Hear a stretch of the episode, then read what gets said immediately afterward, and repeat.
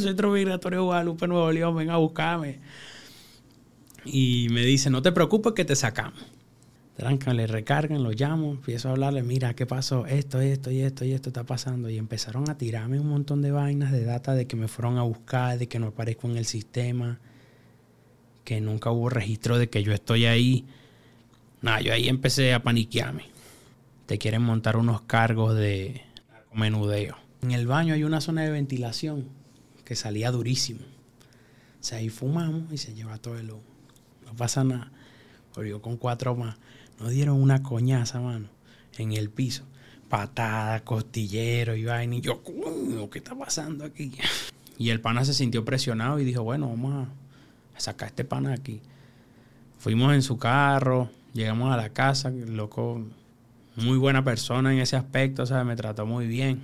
¿También tuvo mucho que ver Franco Escamilla o cómo estuvo envuelto el tema de...? Sí, Franco Escamilla se encargó de hablarle al, al Samuel, si no me equivoco. Este, España contra Venezuela, dime cuál vale más. Y la gente, wow, grita por el contexto de la rima del otro muchacho. Y yo le digo, ¿cuál vale más? Dice esta basura, el que se está enfrentando a una dictadura. Está esperando tener 19 años para irse de Venezuela y no para tener una vida en Venezuela, es lo que te hace entender que las cosas todavía siguen mal allá. Terminé en Lima durmiendo en una plaza, en la plaza del centro de Lima, tres días sin comida, sin nada, pidiendo dinero y acá, por, cumplir el sueño, ¿no?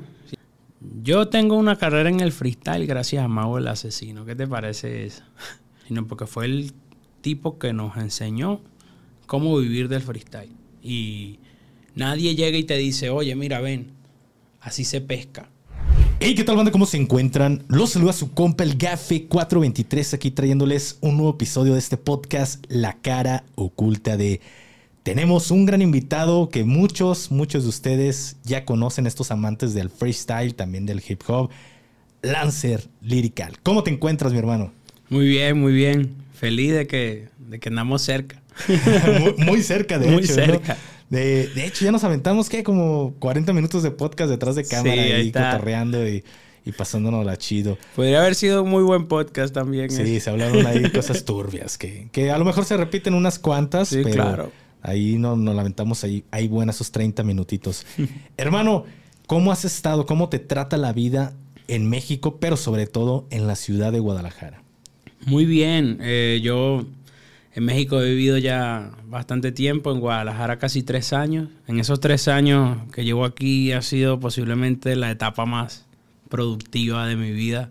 Entonces Guadalajara ha sacado lo mejor de mí, te lo puedo decir. Oye, güey, pero ¿por qué Guadalajara y no Estado de México? Que la gran mayoría se va a la, o a la Ciudad de México o a Monterrey. ¿Por qué Guadalajara? No sé, fíjate, yo viví en el DF un rato. Me pareció increíble.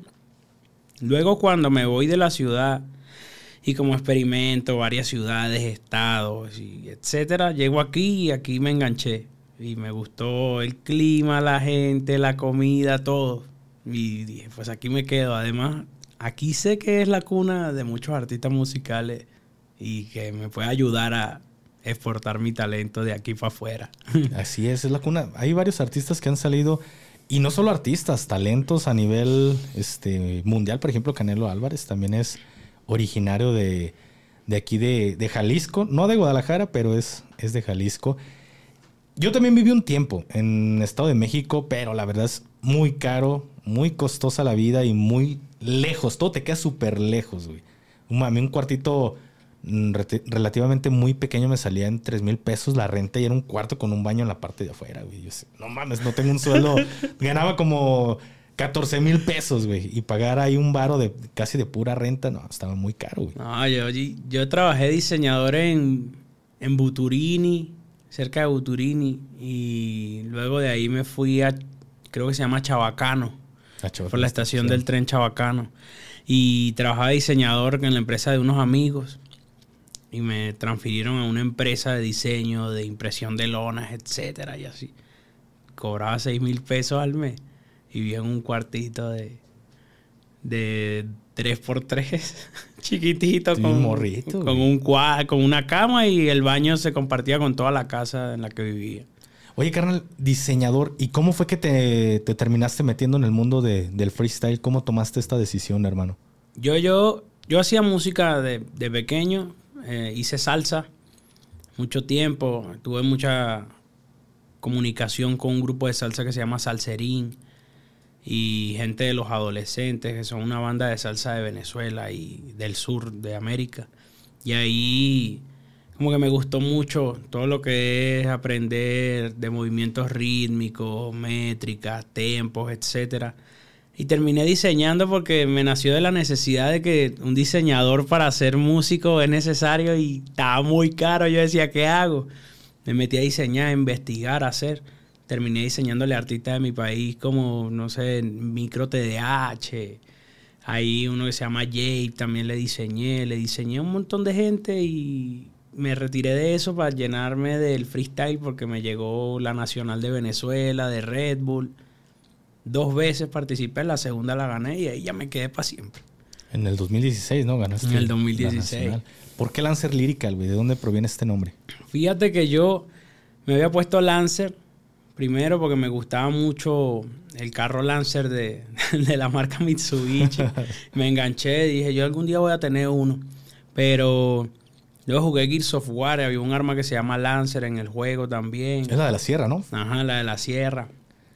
Y no sé, dije, bueno, me voy a poner Lancer, pero le voy a poner un significado, ¿no? Y, le, y puse, la alegría nació cuando escuché rap, ¿no? Entonces es un, creo que se llama acróstico. Ok. Entonces le puse lirical porque el Lancer como tal solo ya tenía copyright por el mundo y dije, bueno, le pongo Lancer lirical y es mío nada más. Y así empecé a investigar y a buscar y desde ese día sí me quedé, lance lirical. Tuve otros AKA, pero están muy malos. ¿Cuál era? Era Nex, NX, luego DK, un tipo arsénico como el veneno. No, un montón de. Le tiraste a varios apodos ahí, hasta que quedó el. Hasta que quedó ese y dije, bueno, me dicen Lancer normalmente, pero para los eventos y para todo, el Lancer lirical. Ya tus compas nada más ahí, ahí, ahí pasa como, como con mi mamá. Ya llegan y, oigan, no se encuentra el gafe o doña gafe. llegan, oigan, doña gafe. ya se le quedó. En su momento era doña Plasti porque así le, le dicen a mi hermano. Ya hoy en día no está, no está este, el gafe. Hasta mi mamá ya me dice gafe, güey. Entonces, ya a veces ya me hago la idea de, de lo de gafe. En estos días una tía me dijo Lancer por WhatsApp y yo dije, mmm, qué raro, qué raro. Hasta empiezas a interrogarnos, a ver, ¿qué día nací? O, porque no mames, no cuadra esta persona cuando me ha dicho de esta forma, ¿no? Un montón de cosas. Yo, lo más chistoso es que a mi familia no le gusta nada, no le gustaba. Entonces ahorita, gracias al freestyle y a la vida que el rap me dio, como que puedo sustentar la vida de la gente que está en Venezuela, que le puedo mandar dinero de México allá. Entonces dijeron, bueno, pues no debe ser tan malo lo que te dedicas y te da el sustento como para que puedas vivir y también ayudar por acá un poquito, ¿no? Entonces disminuyó como ese hate hacia el rap y el freestyle y ahora ya comparten, ¿no? el estado de WhatsApp de mi papá y está una batalla mía y yo digo, ah, está bueno. Está bueno, está, haciendo publicidad. ¿no? Carnal, ¿qué tan difícil es la vida allá en Venezuela? Hay muchos videos en YouTube, eh, unos son de noticieros, otros son de youtubers, pero me gustaría saberlo de alguien que viene de Venezuela. Yo fui, fíjate, yo fui en Venezuela ahorita en 2021, en diciembre. Y la última vez antes de eso que estuve fue en 2016. Ha cambiado en par de cosas, pero todo sigue siendo igual. Ahorita ya consigues comida, en el 2016 no conseguías comida, estaba, estaba escaso todo.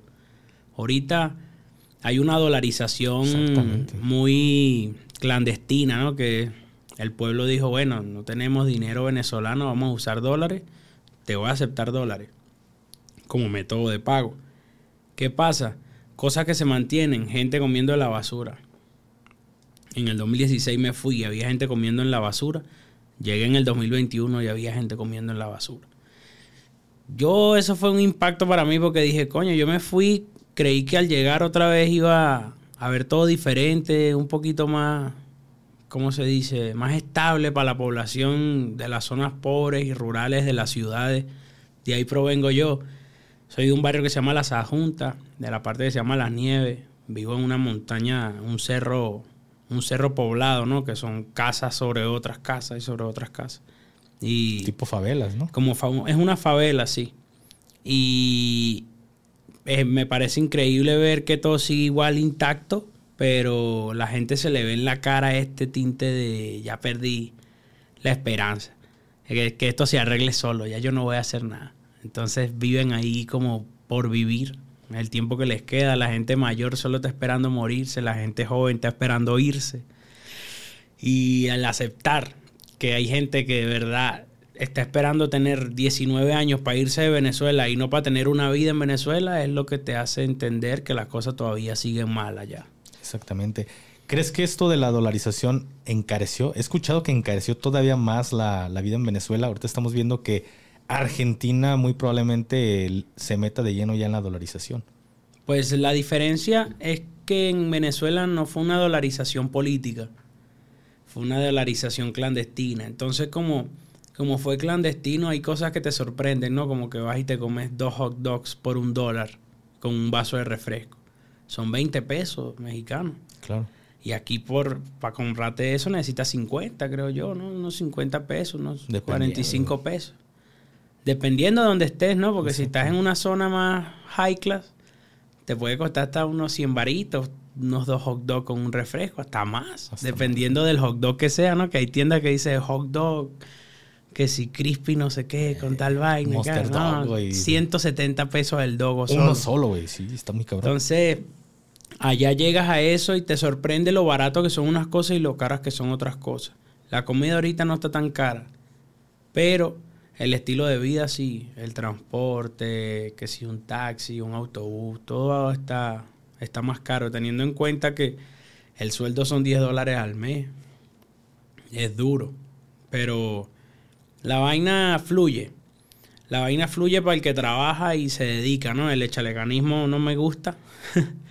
Como de, vamos, tú puedes y le echas ganas, ¿no? Pero el que busca encuentra, pues allá. Y me di cuenta de eso con unos panas que cuando yo me fui tan en un punto de pobreza que yo decía, estos panas se van a morir de hambre. Y ahorita tienen un trabajo que se dedica a recoger ropa de las casas de la gente, la llevan a la lavandería, la limpian en la lavandería con el dinero que la gente les da y se llevan una propina por llevarla nada más. Entonces buscaron una forma de crear dinero y mis amigos otros que trabajan que sin call center a distancia desde Venezuela a Colombia y no sé, buscársela es lo que hay que hacer, pero la vaina está dura. No hay nada. no hay nada que te impulse a querer quedarte en Venezuela que no sea la familia. Y cuando tú vuelves a Venezuela, ¿cómo te ven tus, tus amigos, tus panas, ahora que pues eres Lancer Lyrical, güey? ¿Cómo, ¿Cómo es que te, te recibe tu gente, güey? Parece un, parecía una película. Sí, fíjate, yo llegué a Venezuela porque tenía mi pasaporte vencido. Hace, hace dos años y medio. Dos años, sí. Tenía mi pasaporte vencido. Y está un guardia de migración de Venezuela que me dice, ¿sabes qué? Yo no te tengo que dejar pasar porque tu pasaporte está vencido. Tienes que irte preso un día, actualizar tu situación y te liberamos. Y luego no le hayas. Y me dice el pana, eh, pero yo sé quién tú eres, hermano, toma, pásate. yo, guau, ¿cómo que yo sé quién tú eres? ¿Sabes quién soy de verdad? O sea, o, o solo estás como haciéndome el favor, ¿no? Salgo del aeropuerto y está mi mamá esperándome con un cartel, casi llorando, yo llorando, y se acercan 15, 14 personas, una foto, que no sé qué, que sabíamos que estabas allá adentro, que yo, ¿qué está pasando aquí? Llego a mi barrio, todo el mundo sabía quién yo era, hasta los que me odiaban en el barrio, que decían, el gordo ese pendejo, ahora es, no, mira, viene este chamo subiendo eh, iba por una calle y toda la gente de la otra calle, eh, eh, eh" por una acera y la otra acera, eh, ¿qué pasó? Pasé por donde estudiaba, loquísimo, pasé por donde trabajé, loquísimo, todo fue como una película para mí, un mes de película viví. ¿A raíz de qué se hace, se hace este boom? Que tú digas, es, gracias a, este evento exploté en, en fama a lo mejor en Venezuela. Tuvimos una God Level en 2019 que era batallas de freestyle por equipos representando países. Y obviamente fui representando Venezuela con, dos amigos más. Uno se llama Letra, el otro se llama Enciclopedia. Y tuvimos dos encuentros muy, muy especiales, uno con Argentina y uno con, con España. El encuentro con Argentina fue de compartir freestyle ¿Sabes? Tipo, yo hago esto y yo soy bueno. Y ellos, bueno, yo también soy bueno y hago esto, pero qué bueno eres haciendo lo que haces. No, muchas gracias, tú también eres bueno. Tipo, pura buena vibra. Se hizo muy viral. Éramos 15 millones en YouTube de reproducciones esa batalla.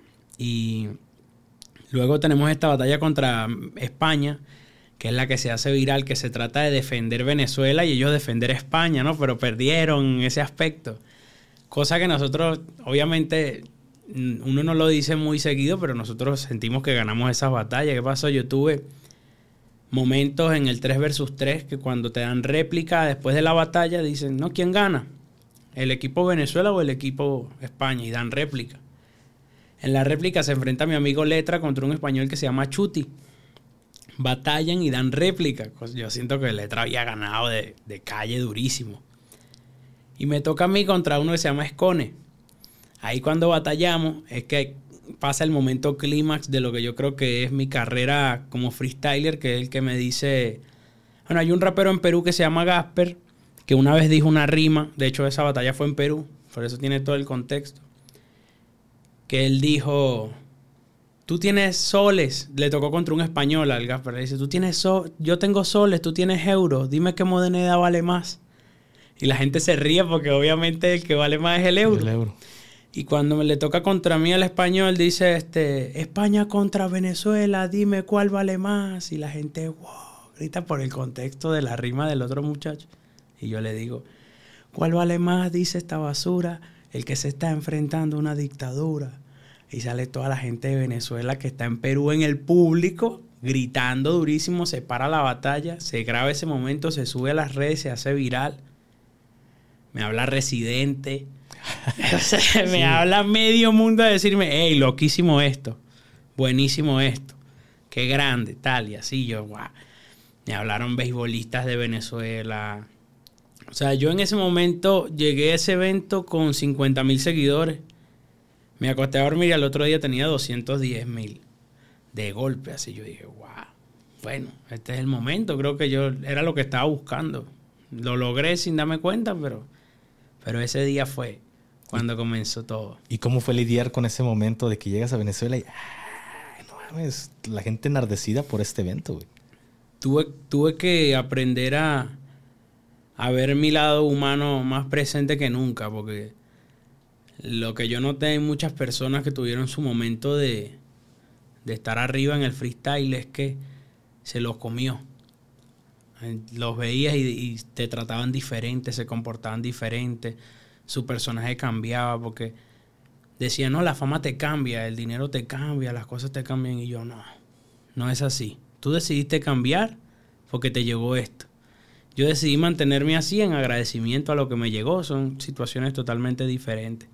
Y cuando llegué ahí empecé a sentirme, empecé a sentir ese sentimiento de, ah, soy yo, soy la verga, soy acá y dije, no, cálmate, relájate, no te olvides que ese güey se crió contigo, comieron mierda en la misma calle, jugaron con el mismo balón que se explotó cuando lo patearon, jugamos en la misma avenida donde en el suelo a lo mejor no quedan rastros de lo que hicimos, pero quedan las marcas de las rodillas y de los codos cuando nos caímos. Ponte duro y acuérdate de quién coño eres y no dejes que te coma esta vaina. Felicidades, cabrón. Qué buenas reflexiones. muchas gracias. No, no me llegó porque es cierto, güey. Muchas razas se te interrumpí, pero no mames, güey. La neta. Me acordé, haz de cuenta, a lo mejor yo no con balón, güey, pero estaba jugando con un bote con tierra aquí en ah. México, jugando con mis, mis amigos, güey. Y, dices, es cierto, y cabrón, es que muy a pesar de todo eso, sí se olvidan, güey. A pesar de que ven una cicatriz en el cuerpo, se olvidan, güey. Aquí está una, mira. Esta. ¿Y esa cómo fue, carnal? Estábamos jugando fusilado, no sé si aquí existe ese juego. Mm, a poner en el piso una rayuela, una cuadrícula con nombre. Lanza una piedra y al que le caiga es el, que tiene que agarrar el balón y lanzarlo, pegarle a alguien y esa persona ahora es el que tiene que tener el balón. Y el que tenga el balón al final le ponen una X. Al que le llegue en la X se pone contra una pared y lo llenan a balonazo. No, yo no, lo había escuchado. A ver, la raza que, que está aquí viendo el video, comenten si lo llegan a poner en su, en su lugar. Y yo ya me queda una X a mí. Salí corriendo durísimo, pisé un vaso plástico de estos normales, un vasito de, de Oxxo, y me rebalé y pegué la mano del piso. Y digo, puño, fracturado. Ah, la madre. Todos, los, todos los días me iban a visitar los panas para la casa. ¿Qué pasó, mano? No pasa nada, en estos días salgo. Continúa el juego, ¿no? En estos días salgo. Pero sí, sí, yo, yo me acuerdo de todo eso y creo que es lo que me hizo mantener mucho los pies en la tierra en todos los aspectos. Obviamente mi personalidad cambió desde que me hice artista, sí. Tengo un poco más de ego, mi personalidad se hizo un poco más introvertida y etcétera, pero lo que es mi humanidad, es mi esencia, trato de mantenerla al 100% porque eso es lo que importa. Así es, hermano. Y, y es lo importante, creo, que cuando se pierde eso, no sé, siento que se perdería como ese lado humano, güey. A lo mejor estoy equivocado, pero ya cuando te empiezas a creer algo, sí, entiendo que eres un, un artista top, pero ya perder pues ciertas cosas, ya con tus amigos, güey, con tu familia, sí está muy cabrón. Entiendo el lado de, los fans, güey, porque puede llegar a ser, creo que, pues muy, no sé, güey, yo no, no, no, no he vivido esa situación, pero creo que puede ser bastante difícil de que todo el tiempo te estén pidiendo fotos en la calle. Ah, fíjate, esto fue, hace poco fue la Red Bull de Ciudad de México Internacional, que ganó Asesino, tricampeón, felicidades al Mau por ahí donde está. El Mau. Felicidades, hermano. y cuando salimos de ahí, eh, yo posiblemente en México soy de los cinco freestylers más famosos que hay en México, viviendo ahora en México. Y estando ahí en, el evento, se acabó el evento y yo estaba en el público normal porque a la gente de Red Bull se le olvidó, pues, que uno es conocido. Y me mandaron a un a un asiento común de la grada y yo feliz, ¿sabes? Porque igual estaba viendo el evento, me lo disfruté. Cuando salí, pasó un amigo nuestro que se llama El Garza. El Garza tiene que unos 90 mil seguidores, un chamo conocido en el underground del freestyle, como mundialmente no es una figura, pero en México sí. Cuando él sale, yo vi a dos mil personas persiguiéndolo, gritándole su nombre. Me puse una capucha, me puse unos lentes, me puse en una esquina y me senté ahí hasta que se fuera la gente, porque dije, todo bien, yo los amo, gracias a ustedes como, y tengo una vida, pero posiblemente no estoy dispuesto a vivir este momento tan fuerte de que un cúmulo de gente se me pegue atrás y no sabe qué hacer, cómo manejar la situación, no lo disfruto, me sentí atrapado en una esquina así como de, wow, no puedo. Y no porque no los quiera ni nada, sino porque pues sufro de los nervios, tengo ansiedad social, no, me cae toda esa gente encima y me voy a, me voy a desmayar. Y es que eso son cosas que las personas a veces no, no entienden o, o dicen, ah, es que por mí comes, güey, a huevo estás obligado a una foto. Te pongo un ejemplo, no sé si ubicas a, a Paco el de las empanadas, güey. Sí, sí, el muchacho. Un saludo, Paquito, el de las empanadas. ¿Cómo lo han funado, güey, en internet? De que. está funadísimo el Paco. Paco se enoja porque le piden una foto. No seas mamón, digo yo por dentro. ¿Sabes cuántas personas eh, le piden o le hacen una mamada por sacar un clip viral en, en TikTok? De, oye, unas empanadas. Y el cabrón se arrima, te empieza a hacer todo el pedo y ya lo estás grabando, le empiezas a hacer a la mamada, lo haces perder tres o cuatro minutos y al final no le compras, nada más lo querías para el puro clip. Güey, le hiciste perder cuatro minutos de su tiempo. ¿Cuántas veces le pasa esto al día? A la semana, al mes. Güey, es, lógico que en algún momento revienta de me hiciste perder el tiempo por un puto clip. Yo vi uno donde se enojó, ¿no? Y en Twitter lo funaron y pusieron, no, Paco el de las empanadas se enoja. Y yo dije, ajá, ya le sacaste su tiempo de vida al muchacho, cómprale una o dos. Para que él diga, gracias por comprarme la empanada. Te regalé un video que posiblemente si lo subes a YouTube y monetiza, te vas a hacer 4 mil, 5 mil pesos. Y no me puedes comprar una empanada de, ¿cuánto cuestan? 30 pesos, 25 pesos sus empanadas. No, yo, me molestaría también, yo lo entiendo. Un saludo para el Paco, el de las empanadas, donde quiera que esté. Tienes apoyo, güey, pinche gente miserable que lo hace con esa intención. Realmente lo hace por hacerse viral en TikTok, por hacerse viral en YouTube, donde sea, güey. Y le terminas eh, haciendo que pierda el tiempo, güey. ¿Y cuánto tiempo no pierde a la semana, güey? Por cabrones que quieren sacar un, un clip viral. Cuando, hermano, tú lo sabes, ese güey ni siquiera busca ser viral, no tiene redes sociales. Él no, él no, su intención no era esa. Él solo vendía empanadas y alguien lo grabó. Y de hecho no, no he conseguido un TikTok de Paco de las empanadas. Su perfil no existe. No existe su Instagram, no existe su Facebook, porque el pana no quiere ser una figura pública, él solo quiere vender sus empanadas. Y, llega el pichi Lancer a hacerle perder el tiempo y no le compra la empanada. No mames, Lancer. Ah, yo sí se la compraría, porque yo digo, coño, si el pana se hace tanta promoción con sus empanadas, seguramente tan buenas las empanadas. Exactamente. Entonces entiendo mucho el punto de me pongo mi gorra, me pongo mis lentes y me quedo sentado, güey, porque a veces no sabes cómo puede llegar a ser eh, pues la fanaticada en ese momento, carnal. Ay, yo cuando salimos, porque pedimos un Uber y ya había menos gente, había gente pasando, ya dije, ah, bueno, no hay pedo. Me quité todo, me puse relax. ¿Pasaba alguien una foto? Claro que sí, hermano, con todo el gusto. No pasa nada. Fueron, de ser mil fotos, fueron 50. Claro, ya, los, ya estaba ser un ambiente más controlado. Y se las di con todo el gusto y el, y el, y el amor del mundo y con la calma que me la pidieron en ese momento estaba fumando cigarritos y le dije a alguien, hermano, ¿me das un cigarrito? Sí, mano. Ah, gracias, mano. Gente chida. Gente buena. ¿Cuál ha sido tu momento favorito en el freestyle? Que tú digas, no mames, este pues, es el mejor, carnal. Mira, yo cuando gané la Red Bull Venezuela, te diría que fue ese, pero no. Ese día se sintió un poco agrio porque mi familia como que como nadie me apoyaba y en mi círculo nadie tenía como esa predisposición de, hey, te voy a echar la mano. en Venezuela 2016. En Venezuela 2016. Llegué a mi casa y solo se lo conté a mi hermano. ¿Cómo? Llegué a mi casa y le dije, oye, gané la Red Bull Nacional. Es el logro más grande de un freestyler a nivel nacional. Y mi hermano, ah, fino, mano, felicidades. Ah, dale. Y me acosté a dormir y murió.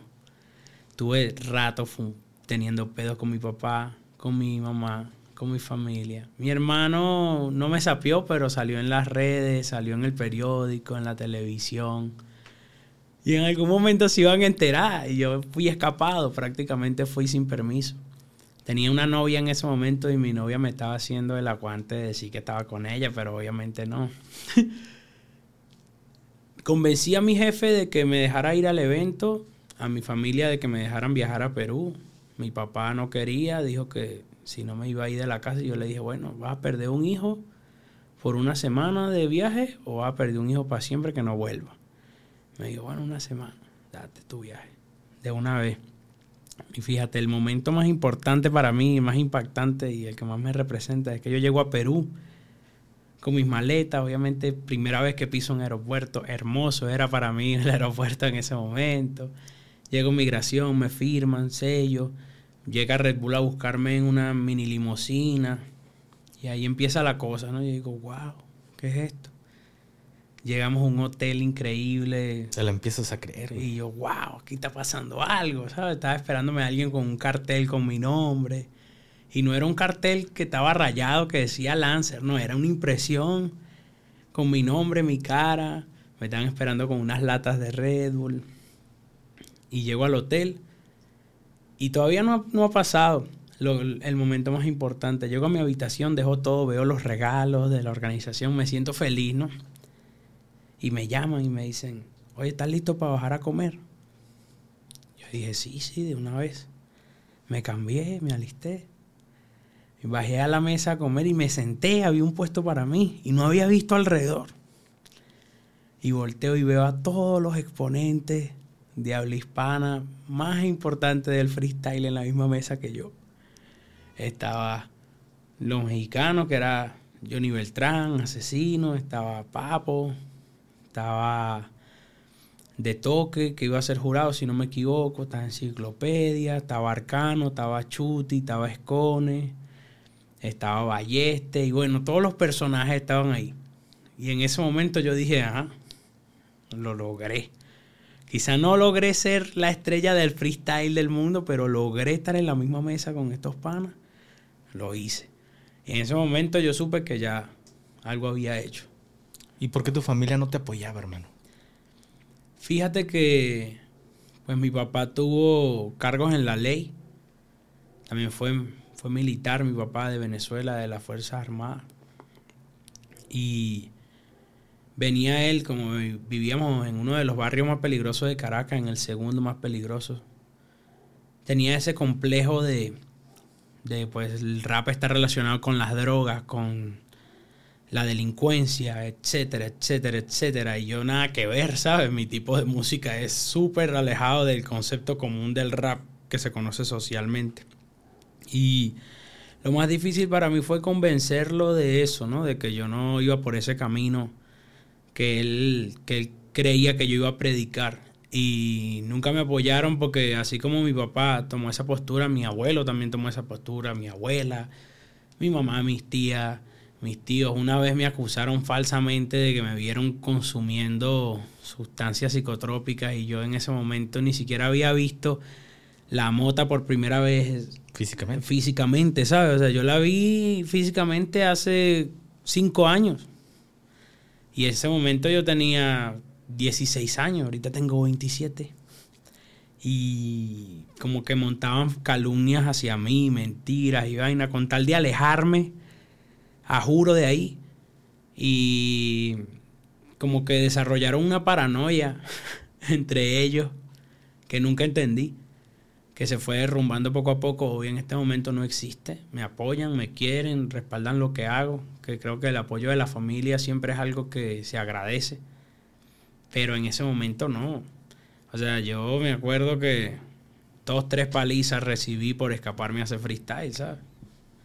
Es lo, por, por parte de tu familia. Sí. ¿Todavía quedan algunas por ahí rezagados que tú digas, mm, sí, una tía o... Un tío, una tía por ahí. Pero pues les ha de doler que ellos teniendo un título universitario y teniendo según ellos una vida exitosa, yo gano el triple o el cuádruple de lo que ellos ganan. Más bien es envidia. Posiblemente, sí. es que sí está, sí está cabrón, ¿no? Porque de repente empiezas a tener este éxito y, y aquellas personas que ya están graduados dicen, pues ¿cómo es posible que yo siendo esto, este cabrón youtuber gana más que yo? Entonces sí lo puedo entender ese pedo. Tranquilo, se entiende, se les quiere igual. Ojalá algún día les vaya mejor que a mí. Le deseo. y ahorita ya entramos o hablamos de, de tu momento favorito. ¿Cuál ha sido el peor que tú digas, no mames, no me gustaría volver a repetir este pedo? Fíjate que hay dos. Eh, hay dos. El primero es un poco más suave, porque lo, lo, recuerdo mucho. Yo me fui de Venezuela en el 2017 por segunda vez, porque después de la Red Bull de Perú fui y volví a Venezuela. Tuve unos viajes con unos amigos por Colombia y por Venezuela en ese año, a finales de 2016, y en 2017 me fui a Perú. En 2017, cuando yo llegué a Perú, dormí en Trujillo en una casa sin techo por un tiempo, pero tenía casa. Tenía un lugar. No llueve, entonces no pasa nada. Y como era alto, no pasaban los pájaros por ahí, nadie, no había un pedo, solo que no tenía techo.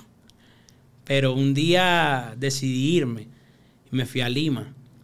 Y terminé en Lima durmiendo en una plaza, en la plaza del centro de Lima, tres días sin comida, sin nada, pidiendo dinero y acá, por, por cumplir el sueño, ¿no? Siempre arriesgando lo máximo.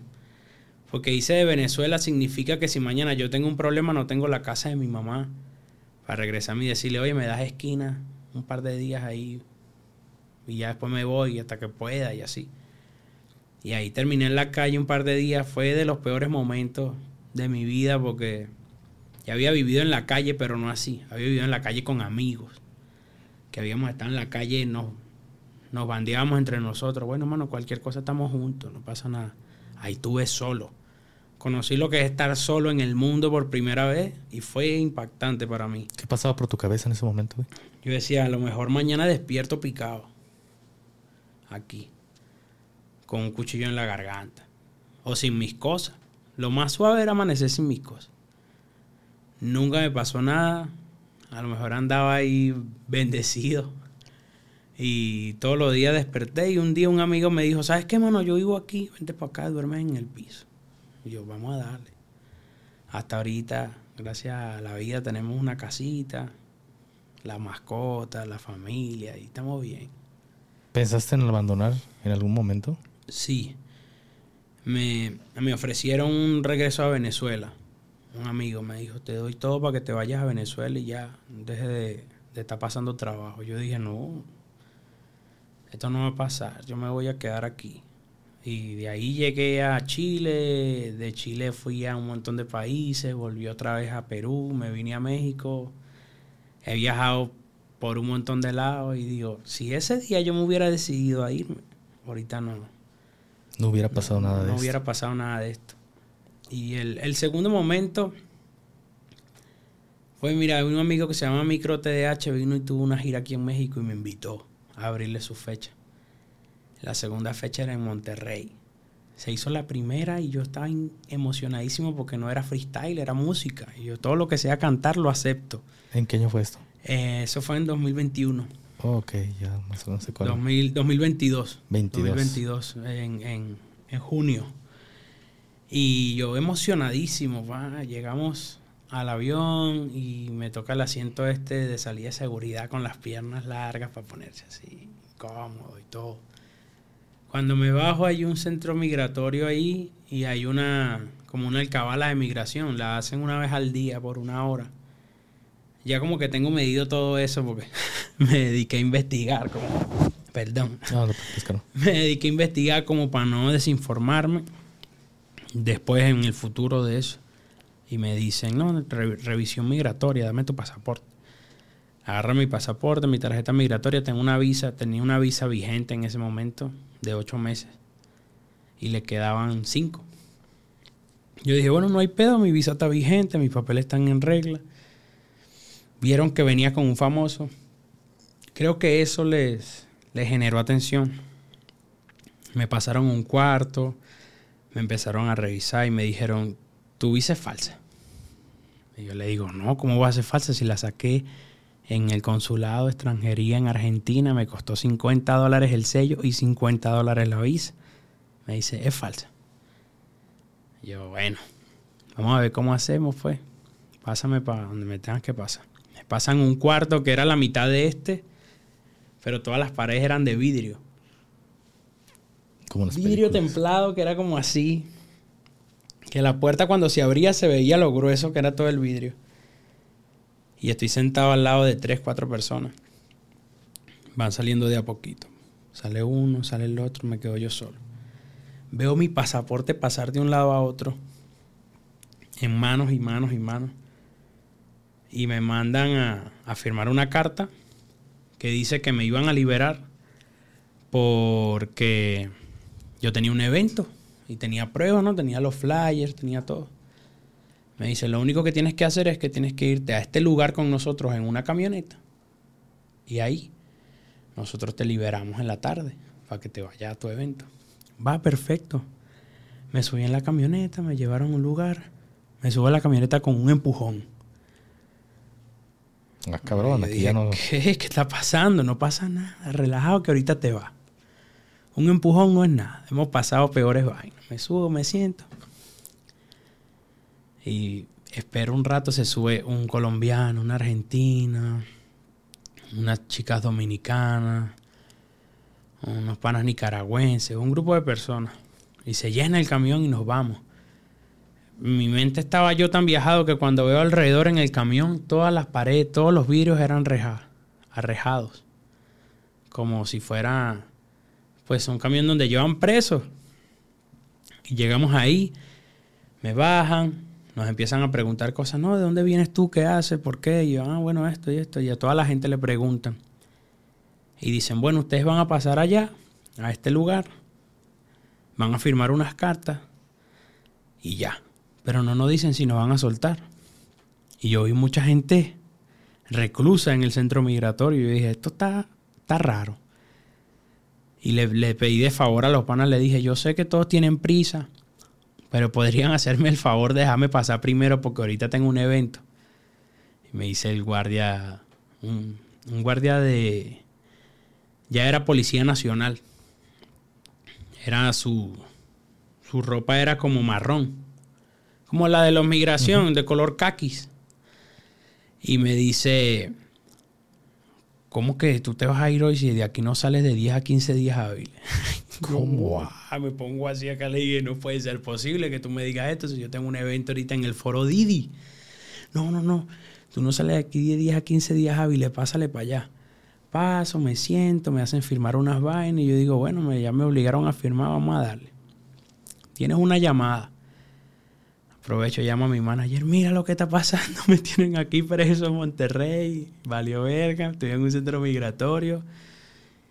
Y caché un guardia que estaba parado, ese decía guardia, guardia Nacional, todo vestido de negro, y decía Guardia Nacional. Y aquí atrás tenía un, otro logo de, la guardia y aquí adelante decía como su nombre, ¿sabes? Tipo las chapitas y acá. Y dije, si lo agarro desprevenido y le pregunto dónde estoy, me va a decir, porque yo no sabía. Y le dije, pana, ¿dónde estamos? Él me dice, ah, Centro Migratorio de Guadalupe, Nuevo León. Y así así.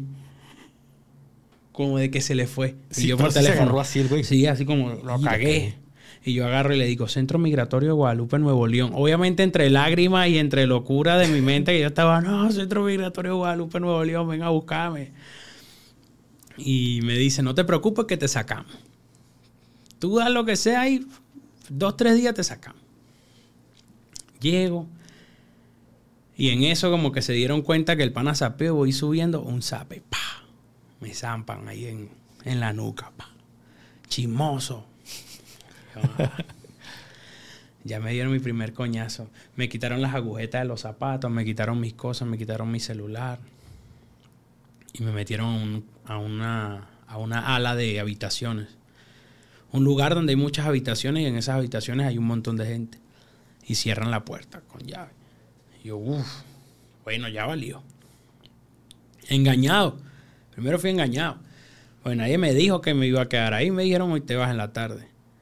Y nada, me quedé ahí en la habitación un rato pensando, entre lágrimas y vainas. Y me dice un güey que vamos a jugar cartas. Vamos a jugar, mano.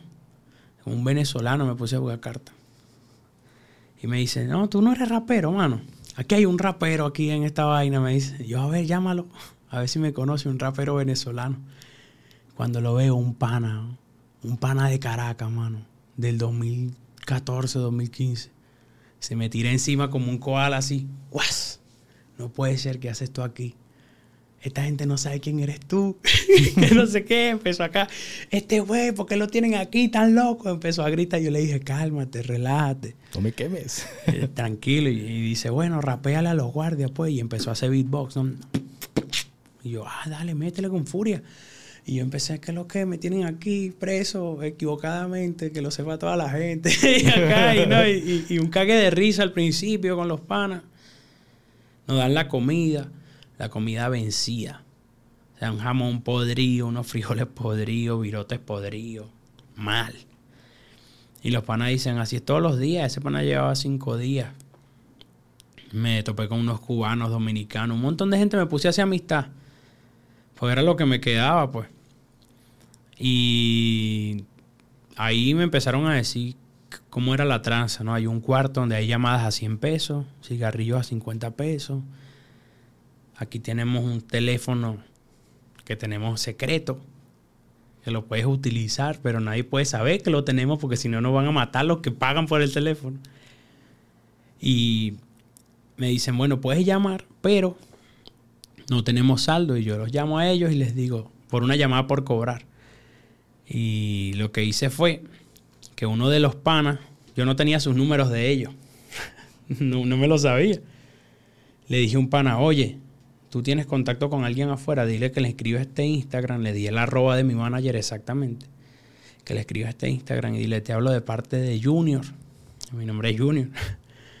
dile que está preso en tal parte, tal, tal lugar, y que te mande su número para poder yo llamarla dentro del, pedo. Y llamo. Me mandan el número a las, a las dos horas. Y yo, uff, ya llegó el número, no hay pedo, llamo. Llamaba por cobrar y le digo, recárgale 300 pesos a este teléfono ya. Trancan, le recargan, lo llamo, empiezo a hablarle, mira, ¿qué pasó? Esto, esto y esto y esto está pasando. Y empezaron a tirarme un montón de vainas de data de que me fueron a buscar, de que no aparezco en el sistema que nunca hubo registro de que yo estoy ahí. Nada, yo ahí empecé a paniquearme. Y nada, yo tranco la llamada y trato de relajarme. Los panas me dicen, relájate, no te va a pasar nada. Relájate. Y llega un señor, un viejito, y me dice, vamos a fumar un cigarro. En el baño hay una zona de ventilación que salía durísimo. O sea, ahí fumamos y se lleva todo el humo.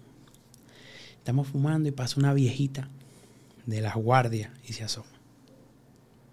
Y se oculta. Y nosotros decimos, bueno, nos las perdonó. No pasa nada. Pero yo con cuatro más. Nos dieron una coñaza, mano, en el piso. Patada, costillero y vaina. Y yo, ¿qué está pasando aquí?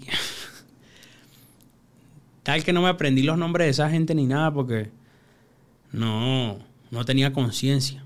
Pero sí los podrías identificar sí. Los, verí y diría esto. De hecho, hace poco salió un video de unos panas venezolanos que grabaron adentro y ahí están todos. Grabados y retratados sus caras de cómo son. Yo dije, nada, la vida les va. La vida en estos días les paga de alguna forma. Yo, yo ya tengo mi pago que es estar vivo y estar por aquí. Y bueno, salimos de ahí, me voy a dormir. Llamo de nuevo para despedirme, decir, mira, vamos a estar pendientes de mañana, lo que pase. Y me habla de. Me hablan de, de nuevo en la mañana y me dicen, oye, que te quieren montar unos cargos te quieren montar unos cargos de narcomenudeo. Para llevarte con la ya al ámbito legal nacional y, que caigas en una prisión en vez de estar ahí, que te expulsen a Venezuela, que te encierren en México y ya. Y yo estaba así como de qué está pasando. Me dicen, bueno, y por ti están pidiendo 30 mil dólares. 30 lucas. Así. Si la suelta te liberamos hoy. Y yo, 30 mil dólares no he generado en toda mi carrera, creo yo. y ojalá los tuviera. Y te los doy y soy libre, pero no. Y bueno, entre amenazas y vaina y huevonada. En la mañana un guardia migratorio pasa y dice, ¿dónde está el rapero de Red Bull? Y la gente dice, ¿cómo que de Red Bull? Hay un rapero famoso ahí tirado. y pasa y dice, ah, Lancer, hermano. Yo sí, ¿qué pasó? Vente, vamos a hablar. Y bajando por las escaleras y me dice, Lancer, ¿qué haces aquí? Mándale un video a un sobrino. Ah, todavía con eso, güey. le, dije, le, dije, de una vez, mano, te lo mando, pero sácame de aquí. Me dice, no creo que eso sea posible, pero yo te saco. Y me graba el video y desaparece ese güey por un rato. Se lleva mi pasaporte, va, me revisan, etcétera. Y empieza la cosa a ponerse rara, ¿sabes? Empieza a llegar como buena comida. Llegó un desayuno muy bueno, el almuerzo muy bueno, la cosa se puso fresa. La gente ya no estaba maltratando a nadie, todo el mundo era feliz. Todos eran amigos ahí. Todos eran amigos. Y me llevan abajo y me tienen de abajo arriba entrevistándome, me hicieron firmar cartas de que nunca me hicieron nada ahí, de que nada pasó. Y tal. Legalmente hablando, yo ahí nunca me tocaron. Se ampararon. Y yo dije, ok. Y le dije, yo voy a contar esto. Me dijo, sí, pero en la ley ya sale que tú ya estás, que aquí no te hicimos nada. Y yo, bueno, ok, no hay pedo. Me voy a ir. Derechos Humanos me entrevistó, me entrevistó a la gente que se encarga de los desaparecidos, porque aparecía como desaparecido. Y en un momento de la tarde un guardia me dice, oye, ¿tú quién eres? Yo le digo, ¿por qué? Porque abajo está Samuel García buscándote. El en el patio. el gobernador de Nuevo León. Obviamente yo sin teléfono, sin internet, no sé nada. Me dice, ve, agarra tus maletas, tu teléfono, tus cosas y tienes 10 minutos para irte. Bajo corriendo, agarro todo. Firme este papel para que te vaya. Lo firmé ahí todo choreto. Tomando vaina. Y me fui. Cuando salgo lo veo y me ve y como que se ríe, yo me río. Y me cagué de risa porque dije, tuvo que venir este pana a sacarme. Y cuando vamos en la camioneta me dice, hey, se hizo una locura por ti. Se hizo una locura por ti, se hizo un movimiento social, se publicó en todos lados, se hizo súper viral, hashtag Lancer, hashtag no sé qué. Cuando me estoy yendo, me quiere despedir el director del centro migratorio. Me quiere dar la mano y yo le hice, vaya este para allá. Y él era el que estaba armando todo el pedo viejo loco ese. Digamos en el camión y me está contando, no, mira, se armó una locura contigo en las redes, que no sé qué, prende tu teléfono. Y yo prendo el teléfono.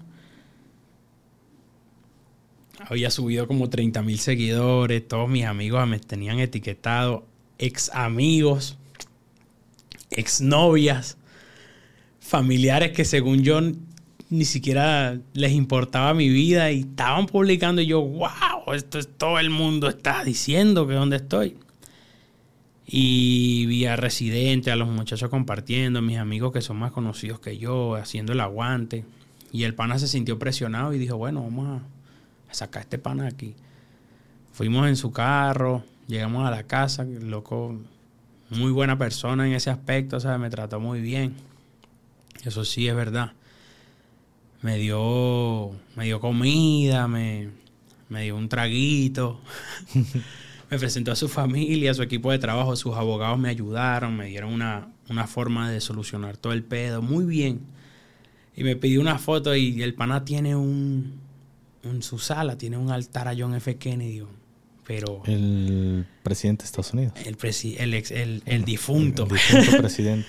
y yo lo vi así y dije, wow, qué locura. Este pana tiene aquí un altar a John F. Kennedy. Y me dice, vamos a tomar una foto con el Kennedy. y yo, coño, está vivo John F. Kennedy, está encerrado en tu casa, me sorprendería. Otra cosa más. no, y es un altar y me pongo, me toma la foto, me tomo una foto con su, con su esposa, muy buen tipo. Y me dice, bueno, te vamos a poner un hotel para que te vayas ya de aquí y estés relajado, enfocado en lo tuyo. Te vamos a tener a alguien que va a estar esperándote afuera toda la noche para cualquier cosa y así. Y llegué al hotel, descansé, me fui a Guadalajara y, apenas yo salí, vi a mis amigos y senté el suelo de que ya, ya estaba ahí, ya fue que me relajé. Pero fue una experiencia en la que yo dudé Sí, ibas a regresar. De si iba a regresar, sí, fue loquísimo. Entonces, estos golpes es la famosa tortura porque se habló de que te habían torturado. Sí. Fue, por, fue más que nada por el cigarro. No, no, no, sí hubo otras cosas que, que realmente no, no quiero ser tan explícito porque quién sabe si me puedo meter en un lío. Pero porque no sé quiénes estaban ahí, no sé si sean figuras muy importante políticamente hablando, ¿sabes? Entonces pasaron vainas que, que se fueron muy locas, tipo, yo no podía pasar 10 minutos, 20 minutos sin recibir un cocotazo, un, lápiz, una vaina, ¿sabes? Me sentaron en una silla que, que era de madera y me dijeron, ahí te vas a quedar no sé cuánto tiempo sentado y vainas así. Que fuera de mi realidad, yo no sabía que a alguien podían tratarlo así las autoridades, ¿sabes? Yo estaba así como de, bueno, ¿qué soy? ¿Qué hice tan malo como para que me hagan esto? Querían que sucumbiera, ¿sabes? Que bajara la cara. Quítame como este, este porte de todavía sigo peleando de que de aquí voy a salir. Ellos lo que querían era quitarme toda esa, todas esas ganas para yo ya quedar con los hombros abajo y nada más esperando que hicieran lo que quisieran. Y vi a muchos así, panas que estaban ya, parecía mentira el pedo que los locos ya decían, yo me voy a quedar aquí el tiempo que sea. Yo a lo mejor me muero en México. Y yo, epa, tranquilo. O sea, eso no va a pasar. Yo después de que salí de ahí me encargué de que sacaran a toda la gente que yo conocí. Y a la que no también. O sea, toda esa gente que estuvo conmigo es en esa cárcel que conocí o no haya conocido, fueron liberados, todos. De esa semana para adelante. ¿Llevaste a cabo algún proceso legal por todo lo que se te hizo? No. Puede haber miles de firmas tuyas, pero también, pues, hay como un... Ah, no, no recuerdo este nombre que... Tiene, tiene un nombre que, que pueden saber si tú firmaste estando en una situación de tortura, de estrés. No recuerdo cómo, tiene un nombre, pero igual para los conocedores no lo pueden poner ahí. Pues es que lo, problemático de esto es que hubo personas ahí que yo trato que son medio importantes que me dijeron, mejor a silencio y deja que esto pase. Y ya. Luego cuenta tu historia completa o no completa como tú quieras, pero omite esto y esto y esto porque pues estás en México. Y yo, para mí la frase estás en México es... Pesa. Ok, estoy en México. Está bien. ¿También tuvo mucho que ver Franco Escamilla o cómo estuvo envuelto el tema de...? Sí, Franco Escamilla se encargó de hablarle al, al Samuel, si no me equivoco. Le dijo, hey, ¿qué es lo que Está este chamo aquí. ¿Qué pasó? En la ciudad en la que vivo yo, en la que vives tú. Se dedica a algo que me gusta y estamos en una vaina dura. O sea, si a este güey le pasa algo, ¿qué pasa? Estaba reciente el problema de... De Devani, claro que sí. Prácticamente, o sea, las palabras de, del Samuel prácticamente fueron, mira, yo ahí no puedo hacer nada porque pues ya pasó, ¿no? no él no controla los actos oscuros de la humanidad. ¿no? Si alguien, yo salgo de aquí y una persona me mata, el gobernador de Guadalajara no tiene la culpa. De que se haga justicia, sí, obviamente, y el pana sí se movió con ese pedo de seguir tratando y buscando la justicia para la chama.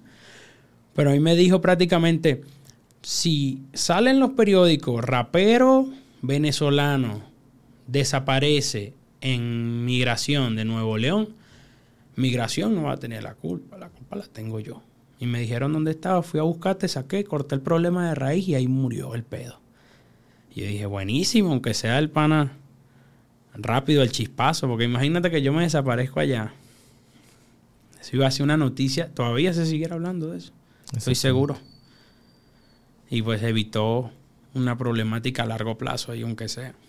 ¿Llevas amistad hasta la fecha con, con Samuel García? Sí, me manda, me manda cartas de, de, ya nació mi hija, me manda una cartita de, me manda cartita de feliz año, feliz Navidad por WhatsApp. Su campaña política me la manda. Las cosas que va a hacer y así, como que a lo mejor son mensajes que manda todo el mundo, pero el que me lleguen a mí, pues, Las cadenas de, oraciones, ¿no? cadenas de oraciones políticas. por parte de Samuel García, ¿no? y con Franco Escamilla, que ¿ya había una amistad o él simplemente consume el freestyle y dijo, ay, güey? Ya, ya había una amistad, ¿no? Él se integró al mundo del freestyle como Lobo López, su AKA de rapero Lobo López. Y nos conocimos en un evento que tuvimos en Monterrey que se llama Batalla de Campeones, un evento que hace asesino, de hecho. Y me dice, oye, eh, yo te conozco, un gusto y tal. Y yo, mano, un gusto increíble, eres el tipo. O sea, yo desde Venezuela sé de la existencia del Franco, pues. Y de ahí para adelante él se integró al freestyle, nos vimos en varios eventos, nos vimos varias veces y no somos amigos, pero somos colegas. Imagino que dijo, este chamo forma parte de algo que me gusta y de lo que quiero formar parte y estoy formando parte, vamos a ayudarlo y me sacó de ahí junto con el Samuel García. Qué chingón, lo bueno que hubo, hubo ese apoyo. Ya lo del evento que tenías, pues por lógica se perdió. Se canceló. Y cuando el día que me liberaron era la última fecha que era aquí. Cerrábamos en Guadalajara, fíjate. Y no se pudo. Ojalá luego tenga otra oportunidad. Vas a ver que sí, hermano. Ahorita tocando el tema o volviendo a hablar lo, de, lo del freestyle, una duda que a mí me, me nace siempre que, que veo chicos improvisando, no sé, en algún mercado o en algún camión. Digo, ¿cómo es todo este proceso creativo para sacar una canción en ese momento, para improvisar? ¿Cuál es el tuyo, hermano? Yo tengo un, un campo semántico, mira que existe el campo semántico de ideas, ¿no? Yo en vez de tener un campo semántico de ideas, tipo de si me sale carro, me sale llanta, si me sale llanta, me sale camino, si me sale camino, me sale ruta, si me sale ruta, pueblo, pueblo, ciudad, ciudad, país, país, presidente, ¿me entiendes? Es como... En el freestyle yo, el mío es, mi campo semántico es de rima. Es, si a mí me sale, no sé, la palabra agua, yo empiezo a buscar rimas que sean con la terminación de agua y que tengan alguna coherencia. En vez de decir, a lo mejor puedo rimar agua y me sale agua, este, y en vez de rimar con la palabra agua, rimo con la palabra ario, pero en vez de decirte, el agua es el elemento de no sé qué, que ahorita el freestyle tiene mucho eso, como si me sale historia, soy como George Bush en no sé qué, soy como eh, tal presidente en tal año, soy como la guerra de no sé qué, como muchos datos. Yo me sale historia mi nombre es Lance Lirical, vengo de Venezuela. Este, hace más de cinco años no pruebo comida de mi abuela, ¿sabes? Tipo, cuento mi historia en vez de utilizar el concepto así. Y es lo que hice con mi campo semántico, volverlo más argumental que conceptual. Y lo de donde nacen mis rimas es de el decir algo. ¿Sabes? Si me sale agua me dice, a lo mejor de esta puesta agua porque tengo sed. No sé si en el, no sé si grabando el podcast aquí yo podría beber. El proceso de cómo embotellan el agua no lo sé hacer, pero sé que la puedo destapar para poder beber, ¿sabes? Como tipo tener coherencia. Estoy con el GAF en el estudio de grabación. Cada rima que suelto te parece una canción. Conectar perfectamente cada línea y cada oración hará que en mi freestyle haga una pizca de perfección. ¿Sabes? Como mucha continuidad. En vez de decirte, no, me sale el micrófono. Yo soy un Neumann LT450 en el estudio de JC en los 90. ¿sabes? No, no, no, yo me sale, me sale el micrófono, rimo con que voy a hacer un tema. Me sale luz, me sale, digo que estoy iluminado y tipo cosas muy yoístas, más personales, y las rimas nacen de un proceso que se va desarrollando con el tiempo. Ya de decir, hola, controla, y, y hacerlo lo más simple posible para que el público al escucharlo lo digiera de una mejor forma, ¿sabes? ¿Tú, ¿Tú crees que hay personas que nacen con este talento que de verdad ya es algo que lo avientan?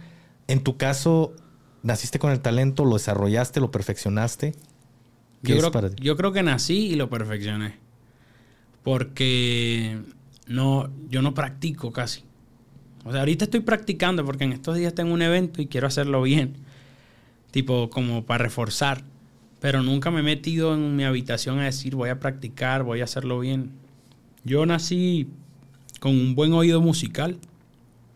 Tengo facilidad para la música, para la composición de melodías, la improvisación de rimas. Tengo facilidad para un montón de cosas y es gracias a un buen oído musical que tengo. Hay gente que no lo tiene y hace freestyle. Hay un muchacho que se llama Force, no sé si lo conoce. No, no lo escuché. Es un español que él, pues batalla muy bien, batalla como tal, pero suena, su freestyle no suena bonito, no es agradable al oído no es algo que te apetezca, pero a lo mejor sus rimas sí te pueden llegar y tocar el corazón, que es como un poeta, ¿no? Tú lees al poeta, no lo estás escuchando, pero lo lees lo que escribió y te puede conmover. En el freestyle hay gente que te conmueve todo, ¿no? Cómo suena, cómo lo dice, su performance, sus palabras, sus oraciones. Hay gente que solo sus oraciones. Yo trato de que sea un englobe de todo.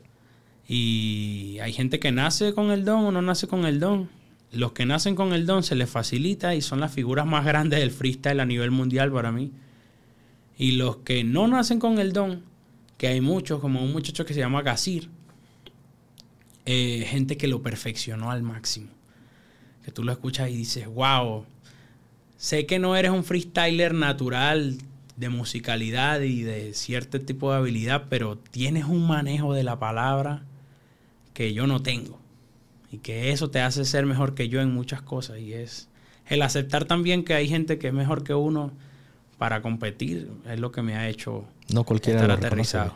No, yo sé que ese pan es mejor que yo. Para batallar es mucho mejor que yo. A lo mejor batallamos hoy y me da una paliza. Muy bueno él. ¿Puedes improvisar algo para Gafe 423? Estamos aquí con Gafe 423 en un podcast que hace días en internet me encontré, lo visualicé, lo estudié varias veces, escuché y ahora estoy aquí y un podcast de estos grabé, imagínate. Si lo que hace uno materializa, quizás te materialice bajo la máscara una sonrisa o quizás algunas cosas buenas que mañana cuando la escuches solucionen tus problemas. Yeah. chingón, muy chingón. La neta, yo digo, no mames, qué facilidad.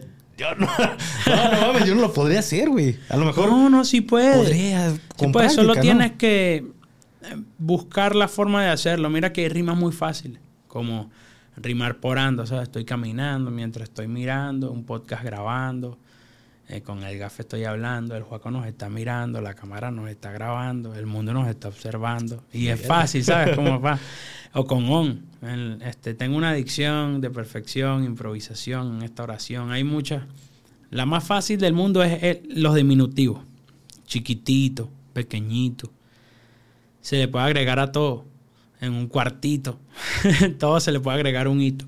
En desayunito. Entonces ahí aprende como que a, soltarlo. Pautas, pautas, ¿eh? Para esos que, inician en el, en el freestyle.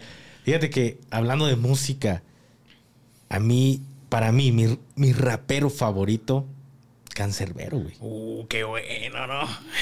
el mejor. el mejor, güey. Y me gustaría escuchar tu opinión, güey. Pues tu pai, güey. En paz descanse el, buen Can. Mira, fíjate, algo, algo que me ha pasado a mí con el freestyle mucho es que los países del mundo tratan de minimizar lo que tú haces por tu procedencia.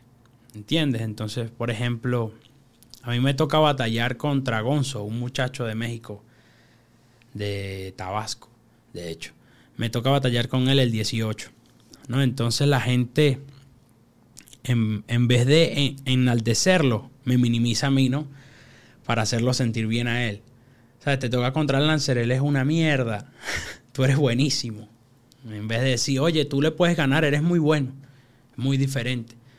El fenómeno con cancerbero en el mundo es algo así. Yo lo que me he topado es tipo que la gente, pues en vez de aceptar la grandeza del tipo y lo bueno que es, lo comparan con otro y minimizan lo que él hace para enaltecerlo de los demás. Aquí hay un rapero que se llama Eptos.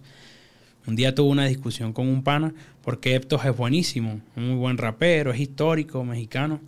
Pero él para ser grande al Eptos me dijo, Cancerbero es una mierda, mano, es mejor Eptos. y yo dije, no, no, no es eso. Tienes que decirme si Eptos es bueno o no. No tienes que minimizar a un exponente de mi país para hacer crecer al tuyo. Lo que me he encontrado a nivel mundial es que la gente en global piensa que Cancerbero es bueno. Y es increíble. Para mí, posiblemente el mejor de habla hispana. Sin pedos, para mí. Y para muchos repartidos en el mundo también. Pero he visto que su figura, mucha gente la ha querido minimizar por las comparaciones y así. Yo digo, no compares a nadie con nadie. El pan es increíble. El Eptos es increíble. En Perú, Rapper School es increíble. En Chile, Chistensi es increíble. Todos los países tienen exponentes increíbles. Y compararlos entre ellos es crear una competencia que no existe. Entonces yo he entendido que es que no es que no les guste Cancerbero, quizá le molesta que no nació por acá o que no nació por allá. Entonces tengo la suerte de venir del país de uno de los tipos más duros del rap del mundo y, que, tú lo digas y, y no lo digas aquí frente a cámara que es tu, tu rapero favorito en español, me, me hace sentir muy bien. hermano, yo. yo mi, mis gustos de música son muy, muy raros, güey. Porque yo de muy pequeño era. Pues, era metalero, güey. Y es. llega un momento en el que empiezo con banda, empiezo a absorber de todo tipo de música. Cuando llega el momento del rap, el que me adentró en el mundo del rap fue Cancerbero, güey. Y la neta, siempre va a haber un pinche cariño que cuando escucho rap, tiene que haber mínimo tres o cuatro canciones que escuche del Can. Porque, güey, estoy agradecido con, con Can. Ojo, para mí hay, hay buenos exponentes este, en España, aquí en México los tenemos, pero para mí las letras como, como te las metía, Can, güey, no mames, es una cosa hermosa, güey. Te, te da un delivery muy increíble. El problema mío, después de escuchar Cancerbero, es que muy pocos raperos se me hacen increíbles porque él me dejó la vara muy alta, ¿sabes? Exactamente. coño, es que este tipo lo hizo así, yo quiero que todos lo hagan así, vámonos todos a buscar ese nivel.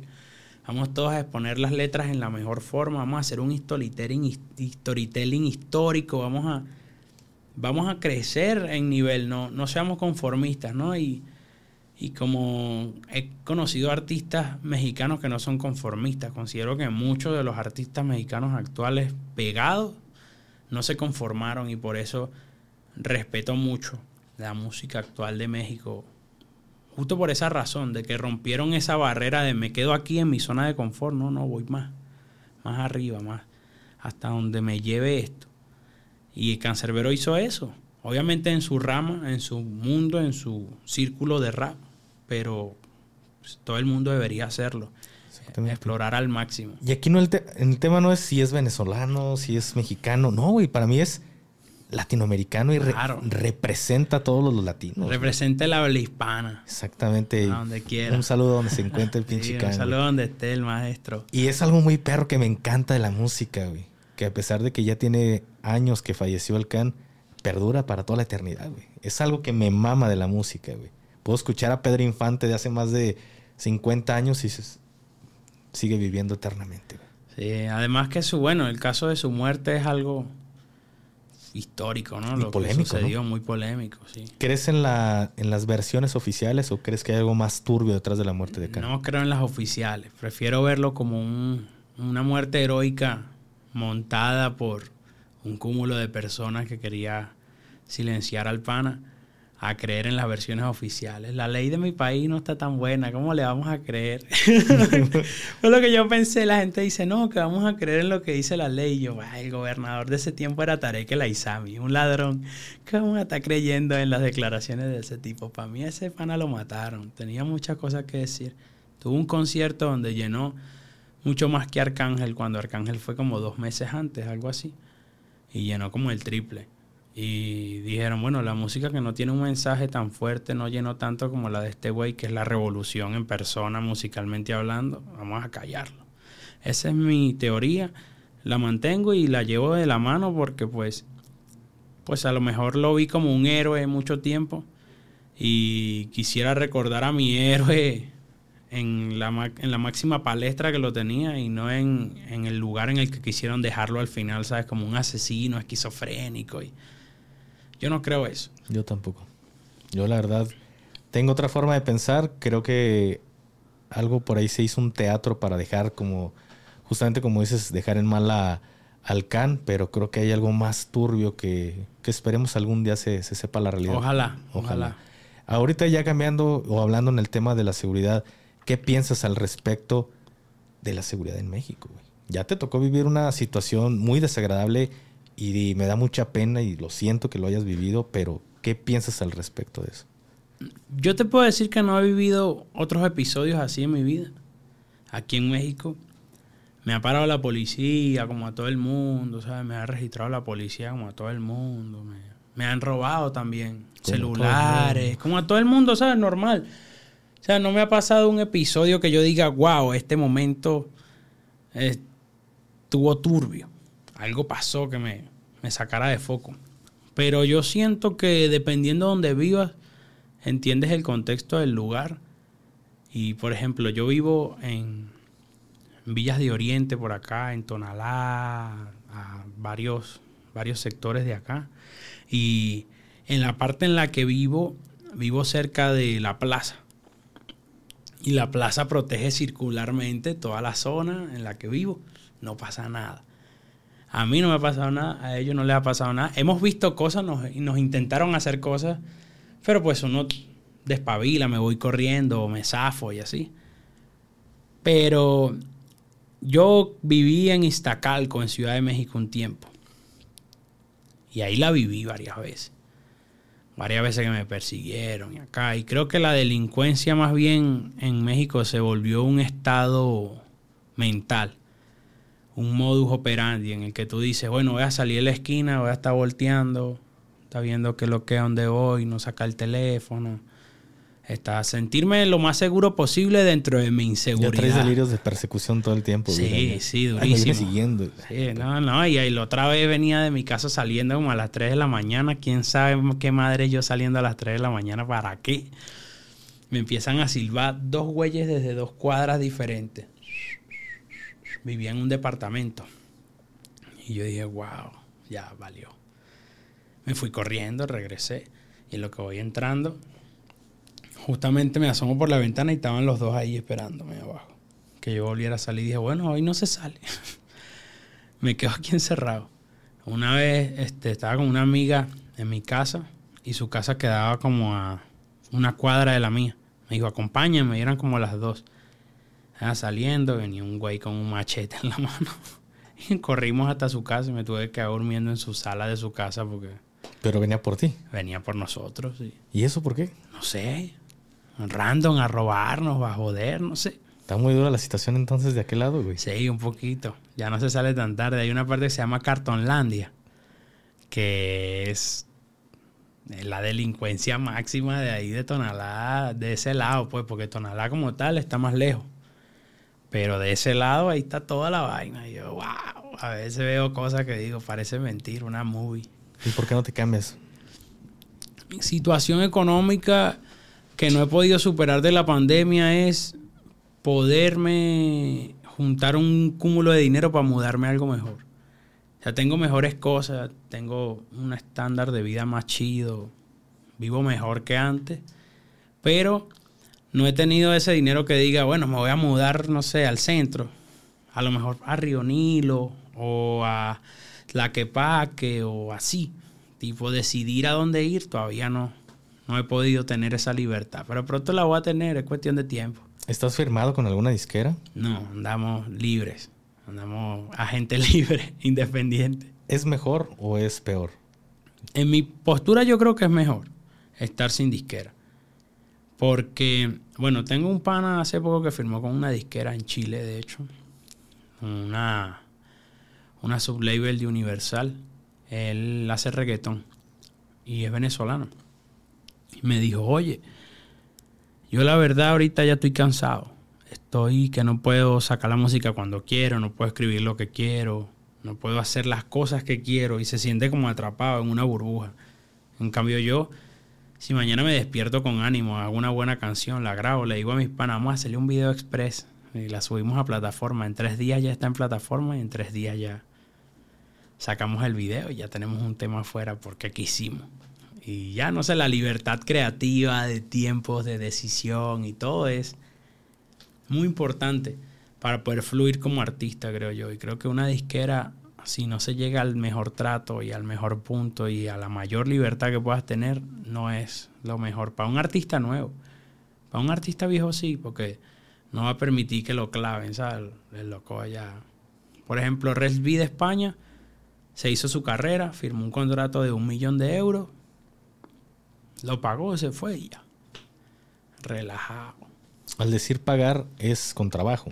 Sí, porque eh, cuando firmas con una disquera te dan un adelanto que es un adeudo que tú vas pagando con reproducciones, eventos, booking, talento, tiempo.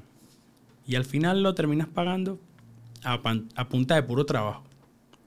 Y ese pana lo logró y es el ejemplo, ¿no? Que ahí, ahí quisiera llegar yo.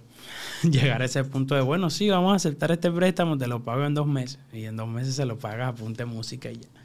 Ojalá. ¿Se pueden encontrar cosas turbias en una disquera, güey? Sí, sí.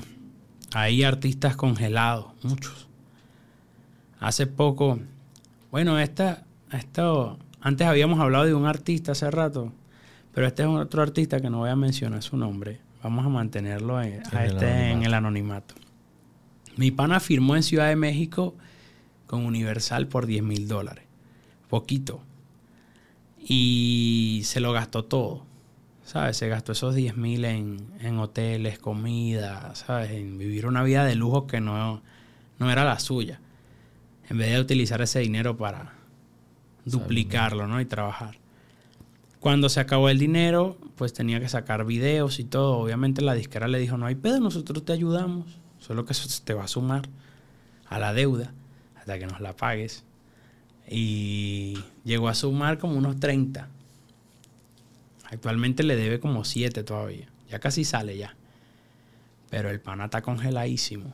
O sea, solo puede sacar música con ellos y ese, esa música que haga con ellos no va a generarle ni una moneda a él, que ya no tiene nada de él tampoco. Y solo puede sacar fits, ¿sabes? Featuring en canales de otros bajo la producción y la dirección de otras disqueras que no sea la de él y no pueden ser temas de él solo. Eso, eso está duro. te, te quita tu postura de artista, te vuelve un dependiente de la disquera. Y al final, el tiempo que tardas en pagarle no hiciste absolutamente nada. Ajá, no, no haces nada. Ahí te tienen en, en, un rincón esperando que les pagues. O sea, yo, por ejemplo, siendo extranjero, la tengo más fácil porque, pues, creo que no, no hay una libertad financiera en la que me puedan firmar por ser extranjero. Entonces me tienen que firmar con muchas libertades. Pero a los panos nacionales que están en la ASCAP, que es la Asociación de Compositores de México, y en el ASSM, y registrados aquí y allá, y enganchados en todo, están perdidos. Muchos artistas están perdidos. Si viste un artista que hace poco estuvo pegado y ya desapareció, ya sabe por qué desapareció. Cabrón, está muy difícil. Recomendable entonces darle. Dale solillo, dale solillo un rato, sí. Algo parecido como lo que vivió este eh, Nicky Jam. Nicky Jam. bueno, sabemos qué fue lo que pasó. Sí, hubo un tiempo que estuvo así. Don Omar también. Estuvo enganchado en Universal un rato por, por no, no pagar su deuda. Y varios artistas enganchados en contratos que no pueden zafarse de la nada. Porque no lo leyeron ni siquiera, solo firmaron y ya. Mm, échame, dame mi dinero, ¿no? Dame mi dinero, no. Está muy delicado ese tema, hermano. Mucho. Hace, hace un momento hablaste de el Mau, asesino. ¿Qué, ¿Cuál es tu opinión de, de Mau? ¿Qué crees que ha hecho bueno el, el buen asesino? Yo tengo una carrera en el freestyle gracias a Mau el asesino. ¿Qué te parece eso? ¿Por qué? Él, fue el primero que abrió las puertas al freestyle a volverse una disciplina por la que pudiéramos vivir.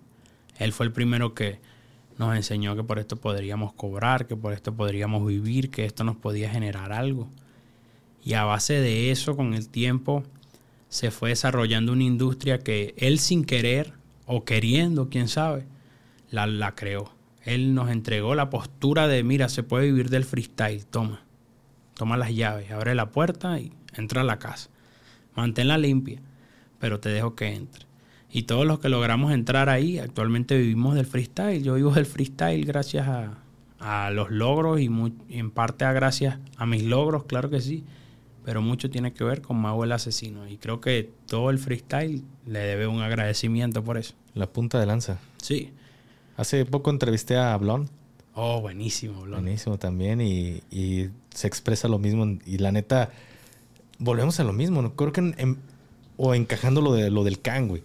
En vez de pelearte y decir o querer sobajar a, un exponente y decir, no, no mames, este, él es mejor. No, güey. Creo que pues darle honor a quien honor merece. Güey. Totalmente. Para mí el Mau es el mejor de la historia de esto. No solamente por sus logros y sus títulos, sino porque fue el tipo que nos enseñó cómo vivir del freestyle. Y nadie llega y te dice, oye, mira, ven, así se pesca. Te dice, mejor te vendo los pescados. No, él te dijo, ven, así se pesca, ahora véndelos tú también. Y véndanlos todos, se los comparto.